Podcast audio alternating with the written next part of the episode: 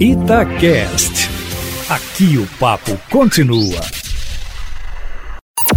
Em cima do papo, com Edilene Lopes.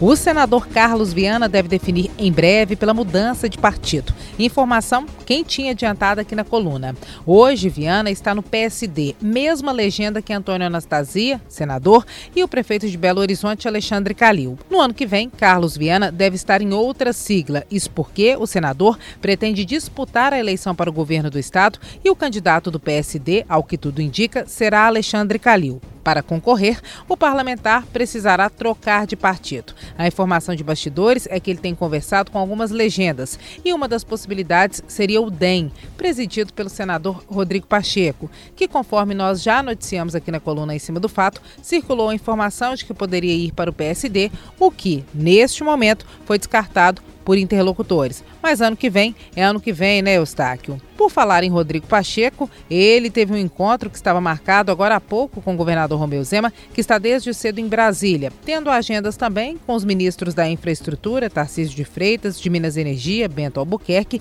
e o secretário da Presidência da República, Onyx Lorenzoni.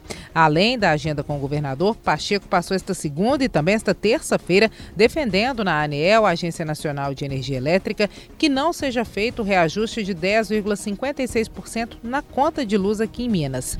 Para compensar o reajuste, devem ser usados recursos de uma dívida que o governo federal tem de 6 bilhões de reais com os mineiros por cobrança indevida de ICMS entre os anos de 2008 e 2011. Os deputados federal e estadual mineiro Wellington e Elismar Prado, que são irmãos, também fazem coro nessa mesma cobrança.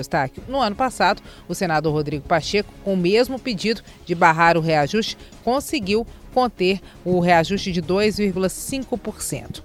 Essa é mais uma agenda administrativa importante que Rodrigo Pacheco assume. Uma outra foi a de convencimento do governo federal sobre a importância da ampliação da vacinação e de um ritmo mais acelerado. Não será surpresa se em 2022 Pacheco se apresentar como um nome viável da terceira via para disputar a presidência da República, meu amigo. E ele ainda tem trânsito na direita e na esquerda. Foi muito apoiado para ganhar a presidência do Senado cargo que ele ocupa hoje. Mudando de assunto, depois de amanhã, o Tribunal de Justiça de Minas Gerais vai decidir, à uma e meia da tarde, em sessão remota, se Minas poderá retomar as aulas presenciais, incluindo as escolas estaduais, que estão tendo aulas remotas. Em BH, a Defensoria Pública de Minas Gerais entrou com a ação na Justiça, dando 15 dias à Prefeitura para iniciar aulas remotas ou retomar as aulas presenciais. Para também fortalecer esse pedido, hoje o Ministério Público de Minas Gerais entrou com uma ação civil pública contra a Prefeitura de Belo Horizonte, pedindo que sejam retomadas as aulas presenciais, seguindo o protocolo internacional da agência norte-americana CDC ou CDC, Eustáquio Ramos.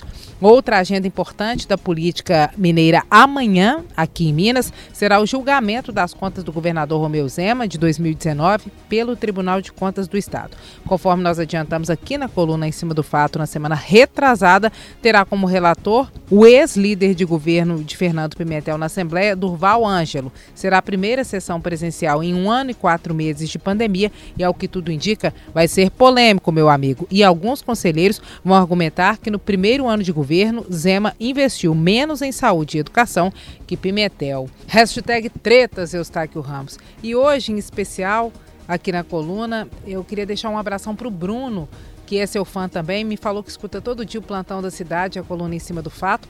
Hoje, quando eu estava chegando aqui na rádio, bem cedinho, aconteceu um acidente de moto na nossa frente, aí nós paramos é, não foi nada grave, socorremos a moça e o Bruno foi fundamental nesse socorro. Ele estava com três rapazes no carro, então levantou a moto, nós juntamos as coisas dela e ele é grande ouvinte e fã seu, então manda um abração para ele também, viu, Eustáquio? É isso, meu amigo. Amanhã eu volto, sempre em primeira mão e em cima do fato.